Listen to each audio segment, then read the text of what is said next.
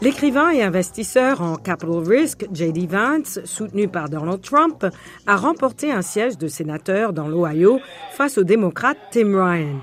En Pennsylvanie, le démocrate Josh Shapiro s'est imposé dans la course au poste de gouverneur face au candidat soutenu par Trump, Doug Mastriano.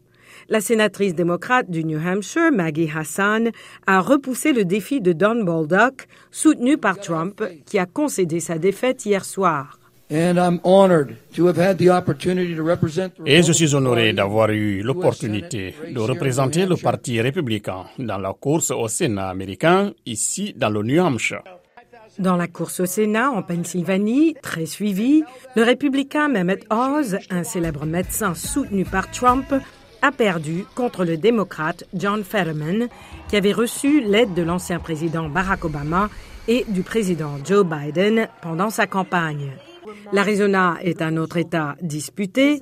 Carrie Lake, soutenue par Trump, y a affronté la démocrate Katie Hobbs pour le poste de gouverneur. Blake Masters, soutenu par Trump, a abrigué le siège de sénateur occupé par l'ancien astronaute Mark Kelly, un démocrate. Certains bureaux de vote y ont connu des problèmes, notamment à Phoenix. Bill Gates, président du conseil des superviseurs du comté de Maricopa. Uh, Les gens y vont et ils essaient de faire passer le bulletin dans cette tabulatrice. Peut-être qu'une fois sur cinq environ, ces bulletins ne passent pas. Il a ajouté que ces bulletins seront comptés à la main, ce que le républicain Carrie Lake a trouvé suspect.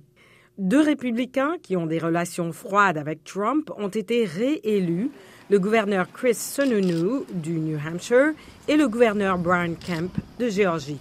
Donald Trump a soutenu une contestation infructueuse de la primaire républicaine contre Kemp qui a provoqué la colère de l'ancien président en rejetant l'affirmation selon laquelle Trump aurait gagné la Géorgie en 2020.